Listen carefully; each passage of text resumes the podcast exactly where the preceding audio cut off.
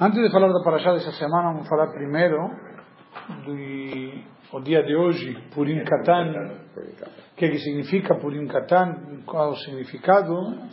Muito rapidamente, uma vez que nós já tivemos uma aula especial sobre o calendário judaico, pouco tempo atrás, sobre o ano bissexto, inclusive, eh, explicando em detalhe dois meses de Adar, o que, que significa esse período especial. Então, se fosse um ano comum, na, dia, na data de hoje, seria Purim dia 14 de Adar. Como temos dois Adar, 14 de Adar, um, que seria que foi no dia de hoje, é Purim Katan, pequeno Purim. Temos um pouco de alegria, mas não temos as mitzvot de Purim, de Matanot Levionim, de presente para os pobres, a leitura da Megillah, etc. Contudo, uma data boa para a gente se alegrar um pouco mais aproveitar o, o, o ensejo da data de Purim como para coisas boas e positivas principalmente que a data de Purim lembra e, e evoca a salvação do povo de Israel, que veio através de dois pilares fundamentais. Isso que eu queria aproveitar e resgatar. Um, a união do povo, e outro, a eh, dedicação do povo à Torá. Quando ficam sabendo do, do plano de Amã e tudo mais, e Mordecai pede para Esther tomar atitude, Esther fala para Mordecai uma resposta, ela diz, Lech knosset kol Yehudim, vai e congregue todos os Yehudim. Ou seja, na prática, aqui a Torá nos dá uma dica, Torá, perdão, Miguel Esther nos dá uma dica importante, quando tem um momento de dificuldade, um momento de ameaça tão forte como foi Purim, qual é a solução, qual é a saída alternativa? Reunir o povo. Simplesmente a união entre Am e Israel, isso que traz a Brachá. Nós encontramos isto, inclusive, na Tfilá. Quando nós falamos no final, no Sim Shalom, Tová o Brachá, certo? Que coloque sobre nós bem, bem e bênção, além no Barcol Israel Amecha. Barreino Avino Kulano Kechad. Nos abençoa nosso Pai a todos como um só. Na prática, nós pedimos a Deus brachá, e essa brachá, de alguma maneira, está condicionada, está ligada diretamente à união do povo. Então, eu acho que sempre uma oportunidade especial, mas por um Katan, para a gente, mais uma vez, evocar justamente essa, e exortar o povo à união a gente tem muitas coisas que nos dividem. Somos diferentes, pensamos diferente, acreditamos às vezes em valores diferentes, mas uma coisa temos em comum e é isso que devemos exaltar. O que temos diferente é óbvio. A gente não precisa enumerar quais são as nossas diferenças. Mas às vezes temos que resgatar o que temos em comum.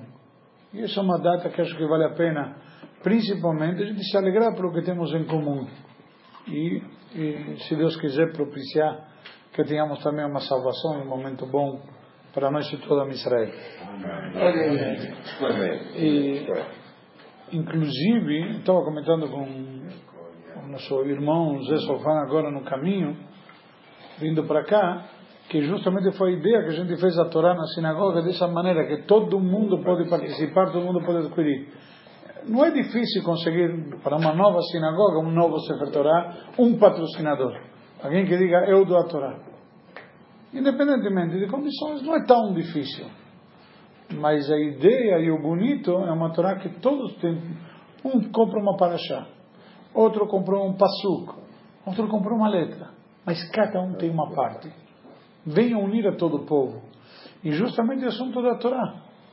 Dizem que a palavra Israel que identifica nosso povo, também é um acróstico de, certo? De cinco letras. Ir, Yud, Sin, Reish, Aleph, Lamed.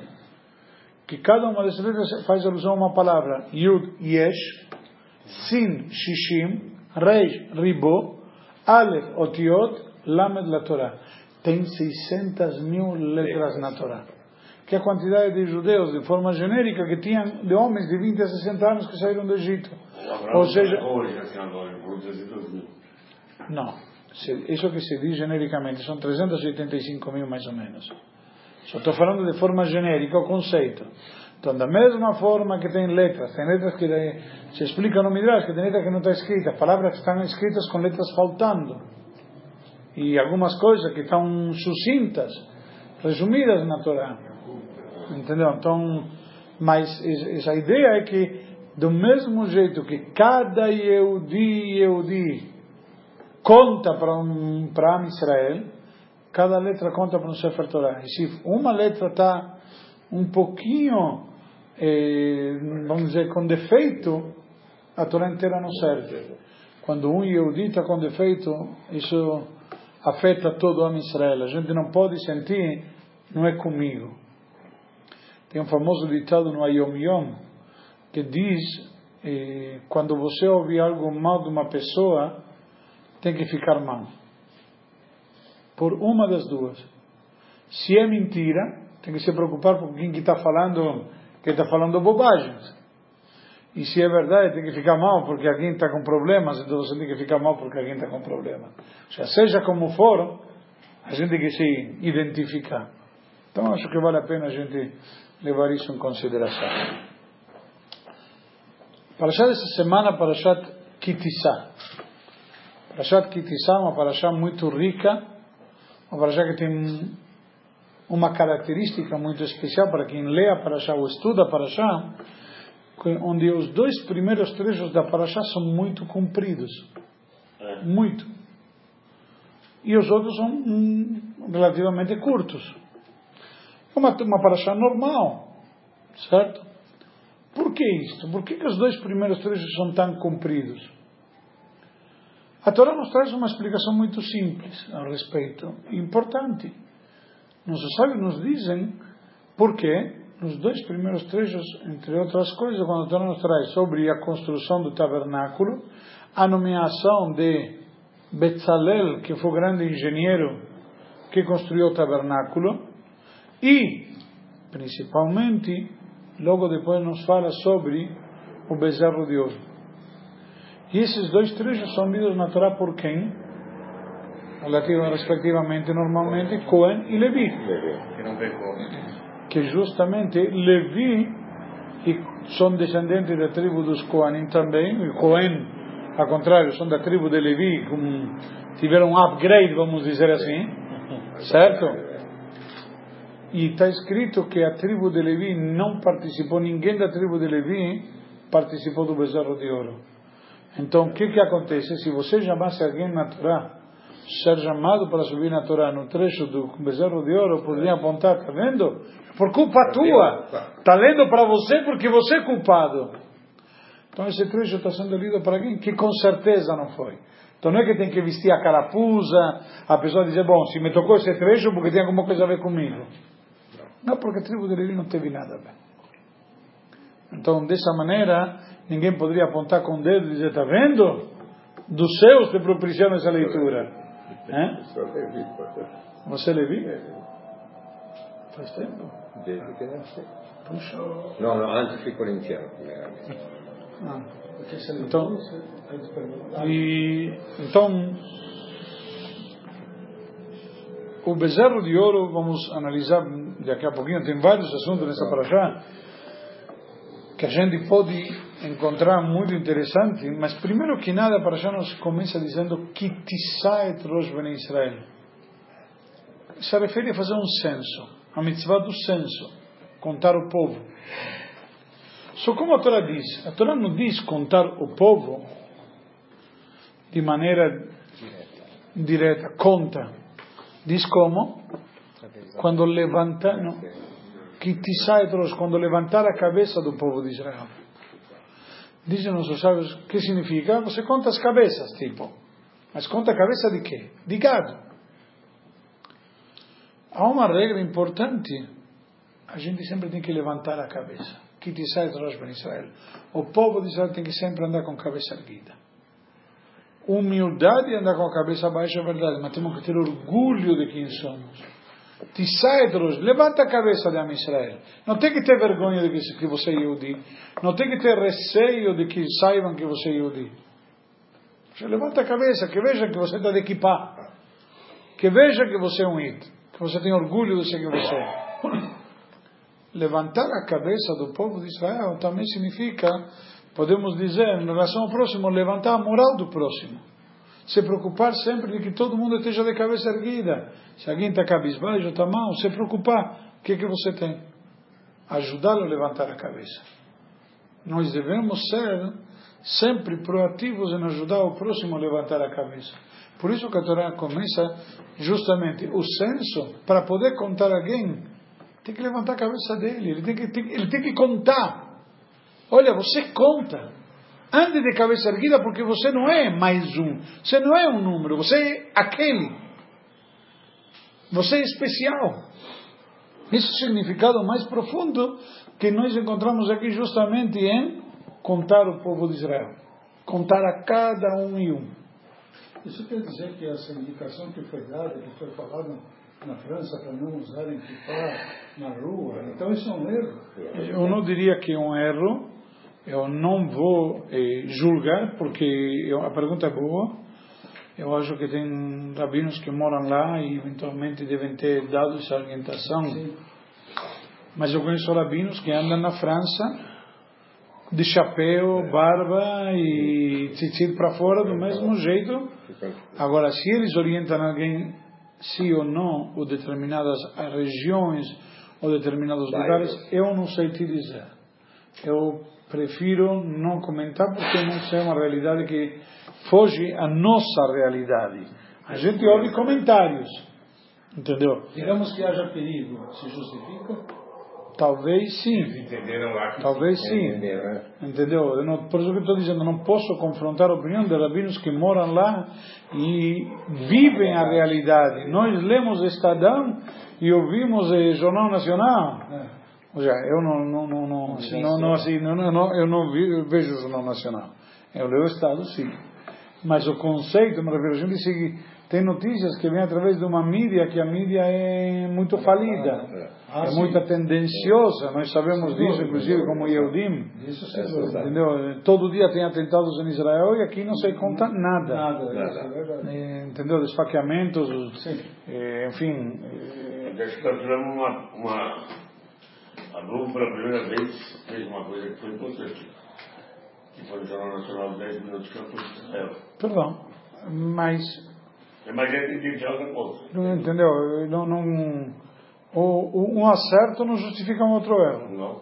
Então, mas voltando ao assunto, eu não quero desviar do assunto, o nosso é, assunto é justamente, nós temos opção de andar com a cabeça erguida, de ter orgulho. E eu vou dizer aqui no Brasil, tem lugares onde podem te xingar por ser Yehudi.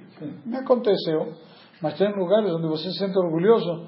Puxa, o senhor é hebreu, o senhor é crente. Eu não entendia que era crente, será o quê, sabe? É, mas tem pessoas que te olham com certo orgulho e pessoas de outras eh, crenças, de outras doutrinas, de outras filosofias até. Então, o ponto é que não preciso me envergonhar de nada, não tenho que estar com orgulho. Agora, você dizer, puxa, ele é rabino, lógico. Mas eu não estou falando do rabino, estou falando de todo e cada Yehudi. A Torá não foi dada para os rabinos, a Torá foi dada para todo a Israel. Seja, a mensagem que está aqui é para mim quanto para qualquer outro.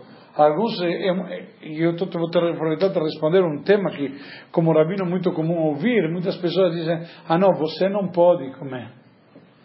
Eu não posso, não, ninguém pode. A Torá foi dada para toda, a lei de cachorro foi dada para todo Israel, não só para rabino. Que você não se importe, você não respeita, é um problema teu com Deus, que você vai acertar as contas depois de 120. Agora dizer, rabino não pode? Não está escrito na Torá, rabino não pode. A Torá foi dada para todo Yehudi. O que pode, o que não pode, e no nosso caso, o que deve, aquele orgulho, aquela, como chama, carregar o estandarte do judaísmo com orgulho.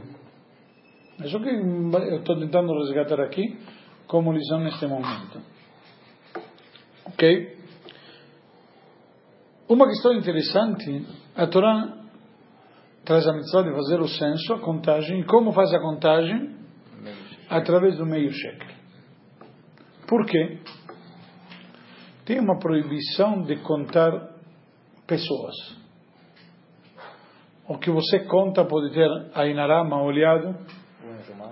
Eu não quero, não quero entrar no mérito do, da questão se existe ou não existe mal olhado, enfim, isso pode ser um tema, por isso nós já falamos uma vez sobre mal olhado, mas eh, eu quero eh, analisar a questão de que a gente, quando vai contar, por exemplo, se temos menina, não pode contar um, dois, três, quatro, cinco, seis, assim por diante.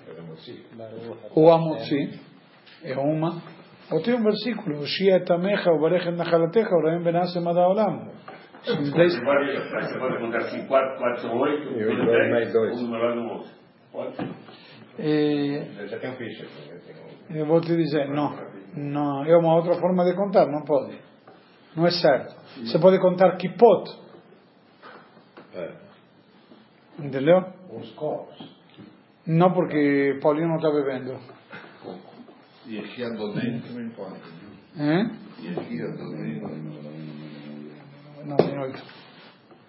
tem que inventar um jeito lei. Falta por, falta por dedo. Então, mas, Sempre.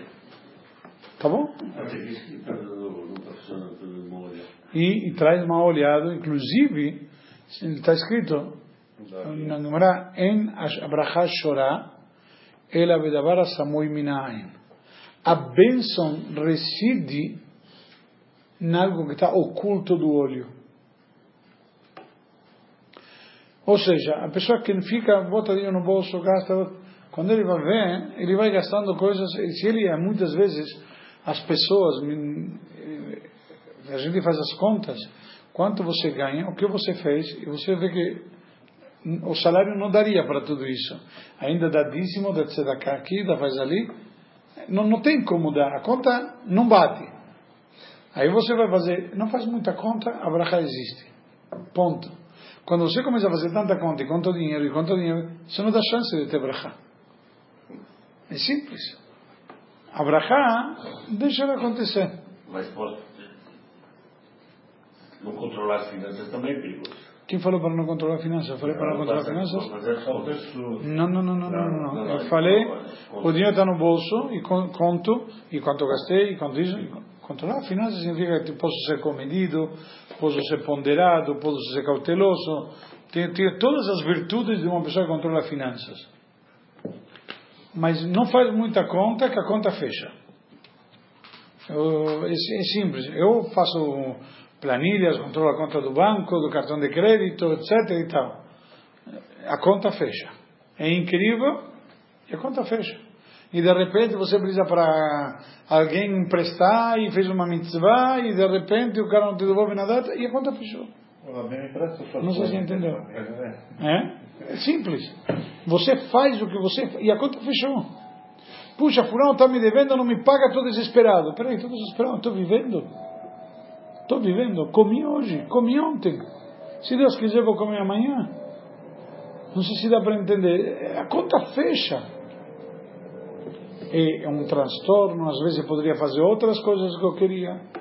Tá bom, coisa que eu queria. Mas não tudo que eu quero, preciso. E aí a conta vai fechando. E isso, isso é brachá. Por quê? A Torá nos diz: Que lo alalechem levado Adam. Não só de pão viverá o homem. Que al kol motza pi Hashem Adam. Pois de toda. Eh, eh, Todo que sair da boca de Deus vive a pessoa. É Deus que te sustenta, Deus que te manda, Ele que, Ele que te carrega. Ele carrega no dia a dia ou decide Roshana? Decide Rojanai e carrega no dia a dia. Se você durante o ano tirou algo para tzedakah a mais, Ele te repõe. Repõe. Deus te decide em quanto você vai receber, com exceção do que você gasta para Shabbat e para a educação dos filhos. Para mitzvot, Shabbat, Yom Tov, etc. Tudo que você gasta para essas mitzvot, ah, Deus te estabeleceu que você vai ganhar X, Ele te reembolsa. Ah, gastei no Shabbat a mais porque trouxe, convidados. Trazer convidados em casa Shabbat custa. Trazer convidados em Yom Tov. Você está você com tua esposa e de repente tem 15 pessoas na mesa. E prepara eh, 10 tipos diferentes de comida. Não custa? Hashem manda. Hashem manda. O melhor exemplo é o Seder de Pesach. Nós temos no Seder de Pesach, Seder de Pesach que estavam conversando com você agora há pouco, quanto custa a matzá, quanto custa o vinho. E nós partimos de um princípio. Qual? O Seder começa com uma frase. Kol ditzrich yetev yivsach. Todo aquele que precisa, que venha que faça Pesach. Kol. Todo aquele que quer, que venha que coma. Peraí, custa. Matzá, vinho. E no Seder é matzá shmurai, feita mão de preferência. E a conta fecha. Baruch Hashem. Baruch Hashem a conta fecha.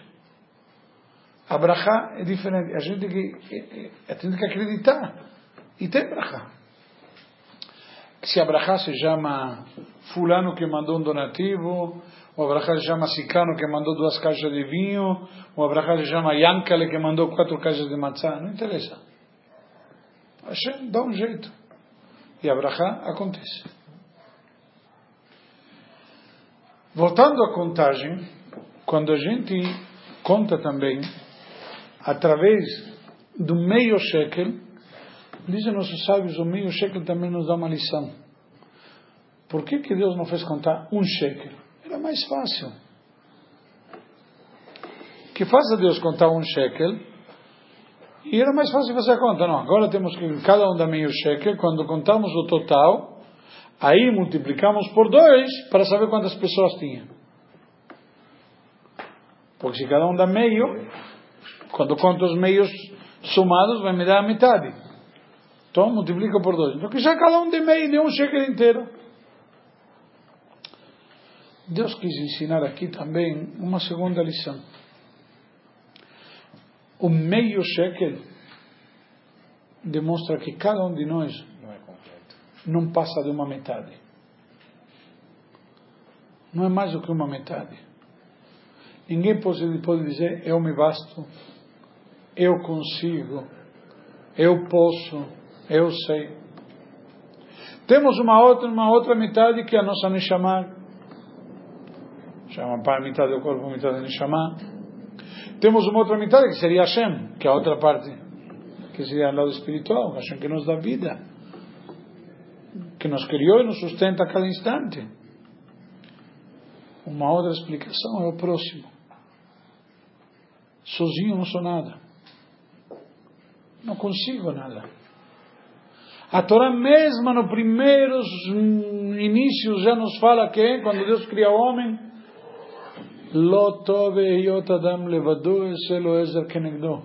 não é bom que o homem esteja sozinho, fará uma companheira para ele. Então, na prática, o homem não pode dizer: Eu consigo, vou viver sozinho. Não é saudável, não é bom, não é certo. É simples. A solidão traz coisas muito negativas. E o homem precisa ter companhia. Primeiro, está trazido até no estudo da Torá, a pessoa não pode estudar sozinho. Quem estuda a Torá tem que estudar sempre com mais alguém. Por isso dizem que que estudioso da Torá é comparado com um metal. Por quê? Do mesmo jeito que um metal não se afia ele sozinho. Como se afia um metal? Batendo. Raspando um com o outro. Você vê o açougueiro, nunca foi ninguém no açougue, como o cara senta a faca, ele fica sentando a faca contra quê? Contra outro metal. Ou contra uma pedra, já. Metal é pedra também. Já um contra outro. Para se afiar. Da mesma forma, estudioso da Torá. Se você estuda, entendeu errado e vai pensar que está certo e vai continuar no erro e não vai sair nunca do lugar. A gente tem que saber que um tem que estudar outro. Então, mesmo tem que ter essa humildade, essa metade, essa consciência de metade.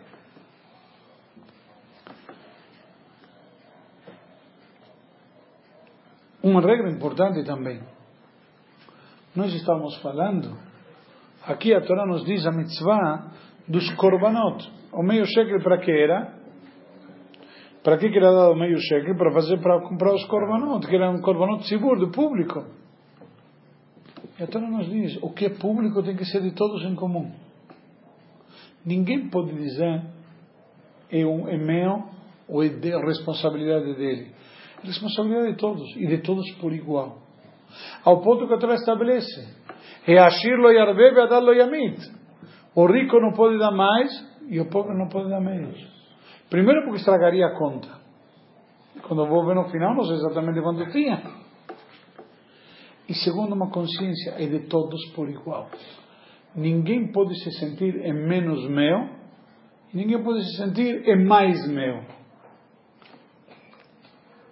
Então, quando a gente fala de coisas de comunidade, é de todos. A comunidade, como a gente fala, é comunitário.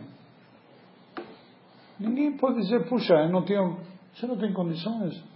Você pode ajudar de outra maneira. Não tudo é financeiro. No caso aqui, estava se falando, mas tem situações diferentes. Cada um de nós conta especial e ninguém vale mais do que ninguém.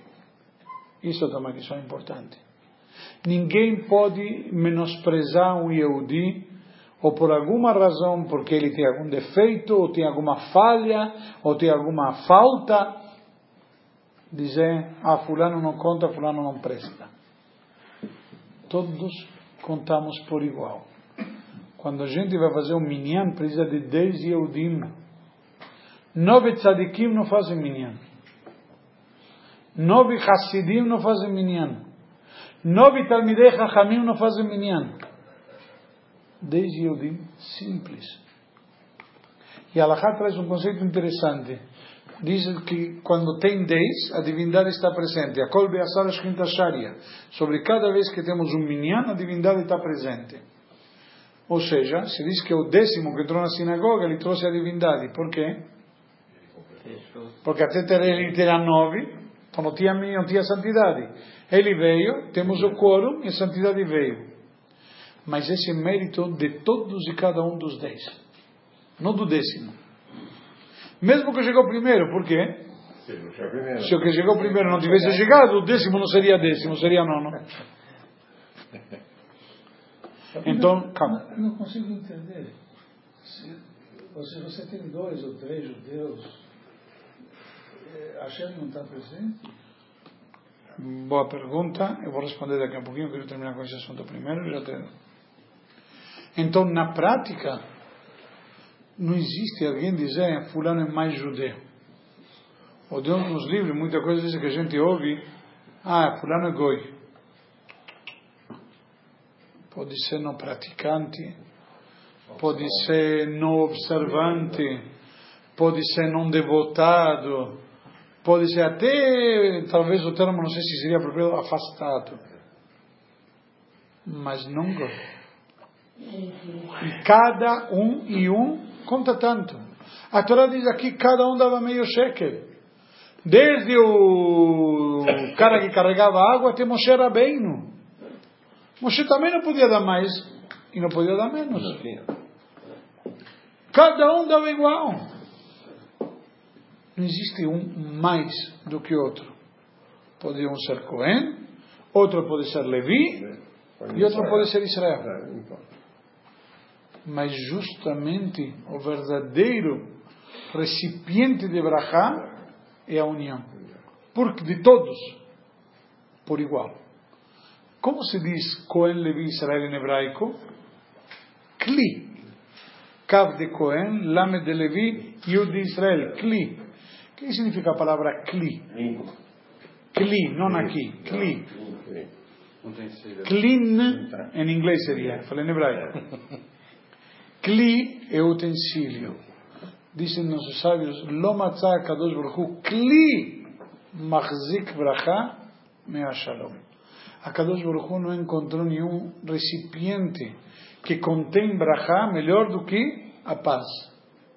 Sheneemar, conforme está escrito no versículo, Hashemos leamoiten, Deus dará força ao seu povo, Hashem yivarech et amo, bashalom. Deus abençoará seu povo com a paz. A maior fonte de bênção é a paz. Mas a paz entre quem? No cli, no utensílio. Cohen, Levi Israel, todos por igual. Não tem um maior, não tem um menor, não tem um mais, não tem um menos. É todos por igual. Que um vai primeiro Porque tem uma certa hierarquia, uma certa responsabilidade que implica em certos compromissos. O Cohen não pode ir no cemitério, não pode se purificar, etc. E por isso, talvez, dentro de tudo isso, ele vai primeiro na Torá e demais. E o Levi que ficava cantando num templo, etc. Então cada um tem sua função, sua missão. Mas todos valemos por igual e todos somamos por igual e nos complementamos por igual. Ok? Você perguntou do Val? Sim. Pode repetir a pergunta? Sim, sim. Tem dois ou três judeus, a Hashem não está presente? Bravo.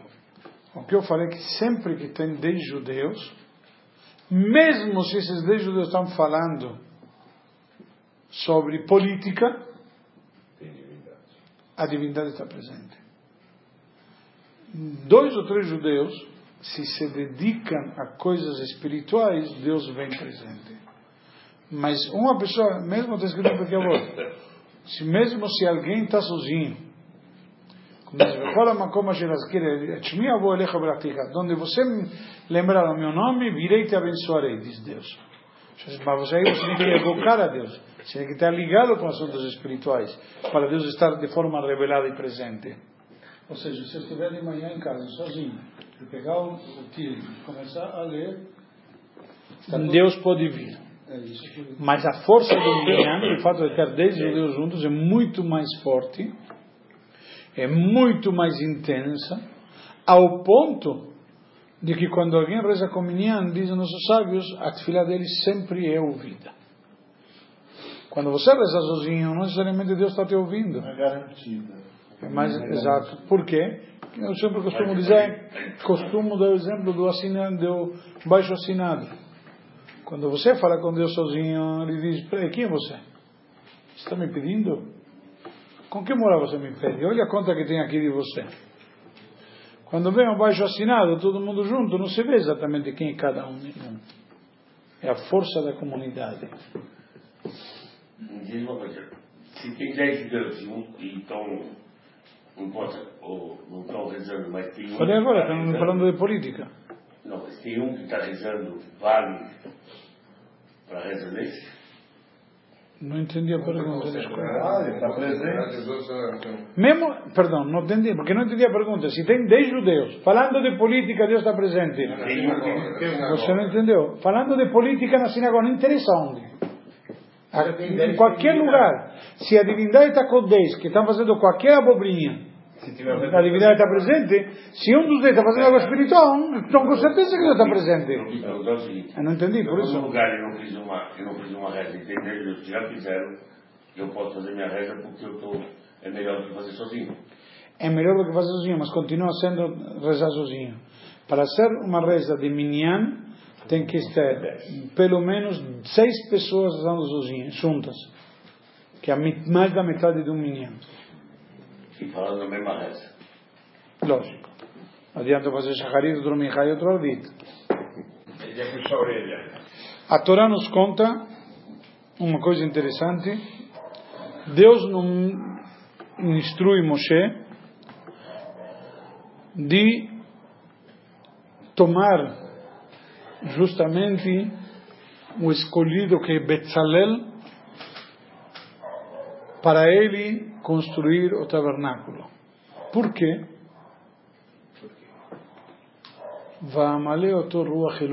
Porque ele estava preenchido com o Espírito Divino. Nós devemos saber que tem gente que tem aptidões. A gente pode gostar às vezes, ou pode pretender, mas tem gente que tem aptidão. Nasceu com certo condicionamento, tem, tem um, sabe, tem um tchan a mais. está no DNA. E o que que ele tinha a mais? A Torá nos diz aqui. Ele era um homem que tinha Vamaleoto Ruach Elohim, vou preencher ele de Espírito Divino, como? Bechokhmah, com sabedoria, o Bitbuna, com entendimento, o Vedat, e com conhecimento, o Bechol Melachá, em todos os ofícios, todos os trabalhos, Era um homem que não se importava fazer o que precisar e se não soubesse, iria e aprendia. Tem gente que você tem que pedir um favor, pede para quem? Para quem não tem tempo, para quem está ocupado. Se você vai pedir para quem não tem, para quem está desocupado, provavelmente vai te largar a mão. Por quê? Por isso, porque está desocupado.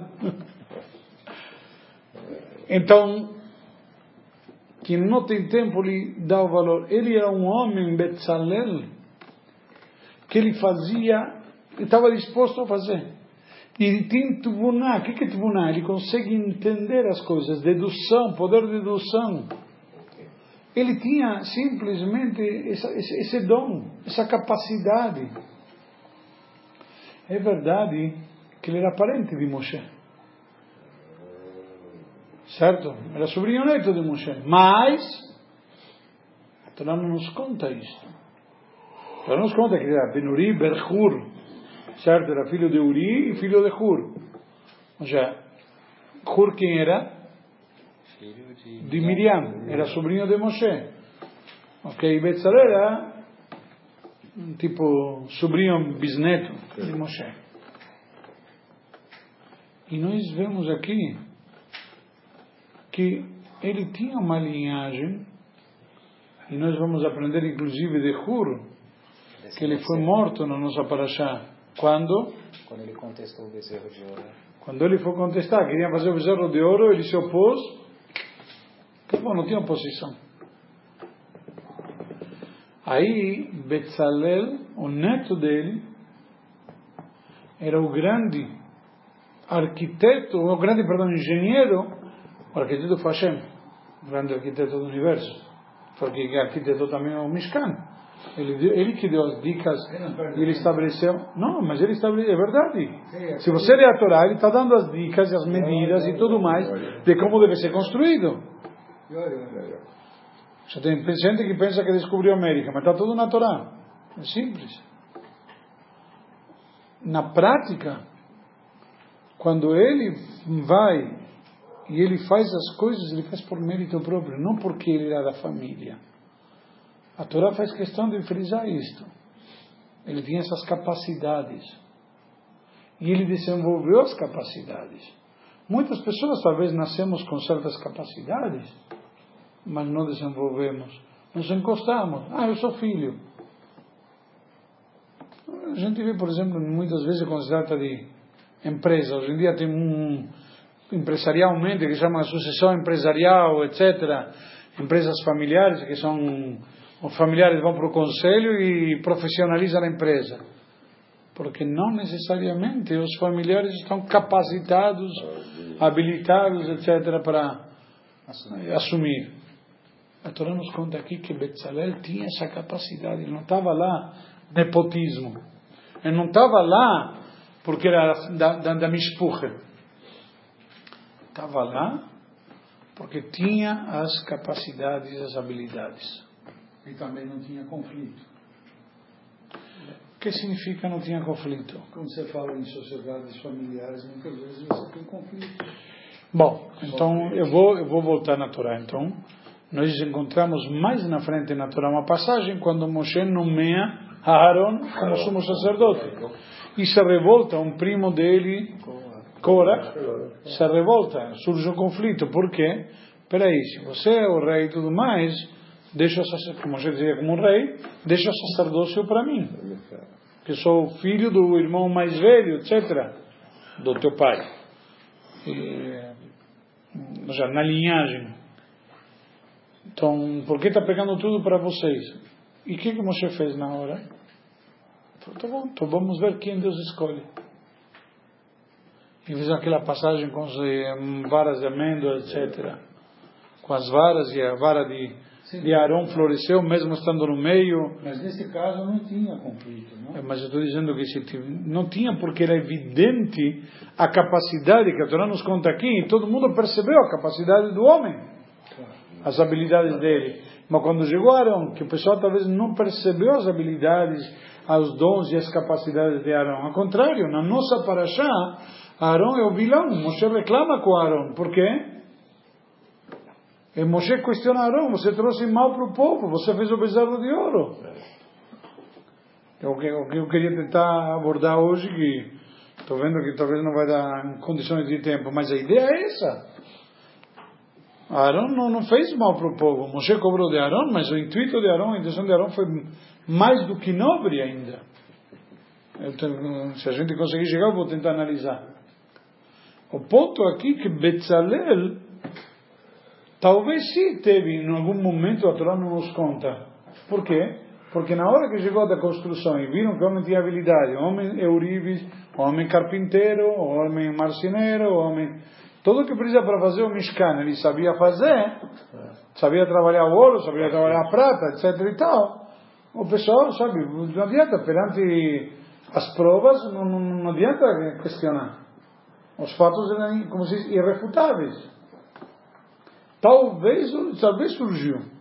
Não vou dizer que não. Mas como na prática se, logo em seguida se comprovou que o homem estava lá por mérito próprio, então não tem que Entendeu? Agora com Aaron, as pessoas se deu o direito de questionar e discutir. E aí Moshe se viu talvez a necessidade de de ir para Deus e trazer essa solução, entre aspas, que vemos em Parashat Korah. Vamos lá. E quando termina a construção do tabernáculo, contudo Deus diz, depois de construir o tabernáculo aqui, Ah, et shavtotai tismor Contudo, vocês guardarão meu Shabat. E vamos ver isso, inclusive, volta a aparecer na semana que vem, certo? No início da parasha da semana que vem.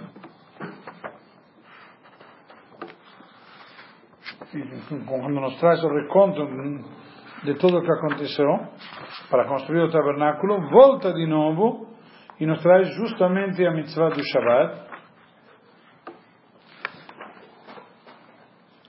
Logo em seguida, que Moshe reúne todo o povo de Israel, primeiro fala Shabbat, antes da construção do tabernáculo. Por quê? Porque com tudo, mesmo que está construindo o tabernáculo, mesmo que está falando de Betzalel da construção, com tudo, ah, com tudo, guardará meu Shabbat. Ou seja, na prática, muitas pessoas dizem, ah, mas estou construindo a sinagoga, então pode transgredir o Shabbat, porque é uma, uma causa nobre. Não. Não se justifica. Se pode, entre aspas, não, não se pode transgredir. Se deve transgredir. E isso é cuidar o Shabat para salvar uma vida. Ok? Porque aí você vai salvar a vida, poder cumprir respeitar outros tantos Shabbatot na frente. Ok? Logo depois, então, vemos aqui a importância do Shabbat, etc. E a Torá nos traz aqui um conceito interessante. Quando diz do Shabat, a Torá diz que guardarão o Shabat, que porque é um dia sagrado, etc. Sheshet Yamim Yeasem Melachá. Seis dias, a Torá diz não. Diz, aqui diz poderá trabalhar, na verdade será Yeasem, será feito, impassivo não farás o trabalho. Ta'ase melacha. Yease. Será feito. Por quê? Porque tem que trabalhar. Porque você faz a tua parte. Abrahá, o trabalho vem de Hashem. Quem faz a coisa dá resultado de Hashem. Não pensa que você que faz. Você faz a tua parte. Quando Deus fala para Betzalel, na hora de construir e erguer o tabernáculo, quem ergueu o tabernáculo de fato? Betzalel que construiu tudo mais. Quem foi de fato foi Hashem. Hashem falou porque vieram para Moshe, falaram não dá para levantar. Moshe falou também, não conseguiu levantar. O que, que Hashem falou? Faz de conta que você está levantando e ele vai se levantar por si só. Está escrito Ukan a Mishkan. Foi erguido, um passivo. Por quê? Porque veio da Hashem. Hashem que faz. Da mesma maneira nós, Hashem que faz a coisa acontecer. Hashem que faz dar certo. É isso que nós devemos levar em consideração. Ok? Logo depois o bezerro de ouro, vou, é muita coisa, não vou conseguir. O bezerro de ouro merece um shiur, merece um shiur só, mas Mas a intenção deles não era fazer um- uma idolatria, certo? eles queriam fazer um ídolo que vai na frente deles. Nascela no Elohim asher elchu lefaneinu. Porque Paramos para nós um Deus que vai na nossa frente. Porque aquele que você escolheu não vai voltar. Lá no Vayom- Vayomru Elab, foram para Arão e disseram para ele, capítulo 32, versículo 1, certo? Kuma selano Elohim, Elohim, faça para nós um Deus, asher yelchu lefaneinu, que vai na nossa frente. Quiser Moshe Aish asher ilá no meio de Mitzrayim, lo ayaló. Pois este homem Moshe, que nos tirou do Egito, não sabemos o que, que aconteceu com ele. Porque ao longo desses 40 Ok. dias não caiu maná e as nuvens deixaram de estar presentes. Na, na prática, que teve um episódio aqui que Moshe, o, o anjo atrapalhou e fez que acreditar que Moshe não, não ia voltar. E Moshe subiu no Monte Sinai. Antes de subir, Moshe anunciou que ia ficar 40 dias lá em cima. Só que eram 40 dias completos. Ou seja, o dia que. Quando, quando começa no calendário judaico o dia? Noite. na noite anterior. Então, o dia que Moshe subiu, que ele avisou o povo, esse dia não contava. Falou 40 dias. Então, 40 dias seria a partir de hoje à noite. Hoje não conta, porque não é dia completo. Quando venceram os 40 dias, contando o dia que ele subiu, ou seja, um dia antes, viram que o Moshe não desceu, começaram a se preocupar. Moshe acabou, já era. Caput. Aí, diz o Midrash que Deus fez, ou perdão, ah, Deus, o anjo do mal, ele fez com as nuvens escuras, como se tivessem os anjos, como se fosse um caixão de Moshe, de Moshe que estavam carregando Moshe sendo carregado, que Moshe morreu. Aí eles se, se iludiram, bom, tá vendo? Moshe morreu. Aí entraram no desespero e foram pressionar Arão. O que eu queria aproveitar, tem várias explicações. A Arão, primeiro, ele tentou enrolar, por isso que ele pediu que trouxeram ouro e prata e joias, porque pensou, e ele pediu para quem? Para as mulheres e as crianças. A mulher e a criança não querem dar nada. Vai tirar as joias da mulher. Imagina. Olha, a situação está difícil, precisamos penhorar. Penhora a tua cabeça, minha, minha joia não. Ou seja, na prática, Arão tentou atrasá-los e, ao contrário, eles foram e doaram em seguida. Tanto o Yetzerará, quando se identifica para fazer o mal. Arão falou, bom, eu vou me demorar, se vou mandar eles fazer, se vou deixar que eles façam, eles vão fazer em seguida. Eu vou começar, me traz um pouco aqui, me traz um pouco ali. E o bezerro de ouro aconteceu de forma milagrosa. Teve um pergaminho um, escrito, um pedaço de cerâmica, escrito lá a frase Ale Shor, que se levante o boi, que Moshe tinha feito para resgatar os restos mortais de Yosef do fundo do rio. E um menino Mijá pegou isso, e ele falou: algum dia vai servir. Quando fizeram, foram lá fundir o ouro e as joias, ele jogou dentro do, como chama, um lugar onde se funde ouro, na fundição, e saiu o boi. Inclusive na Torá está escrito, quando Moshe cobra de Aaron, o que que Aaron responde? Aaron, Aaron responde dizendo, não, não, não, não. Aaron diz para Moshe, Vayetze a Egelazé. E saiu este bezerro. Certo? Ou seja, na prática diz, Vayetze, ele saiu sozinho. Não é que ele esculpiram. Ele tinha vida, ele saiu. Saiu caminhando, ele saiu. Eh,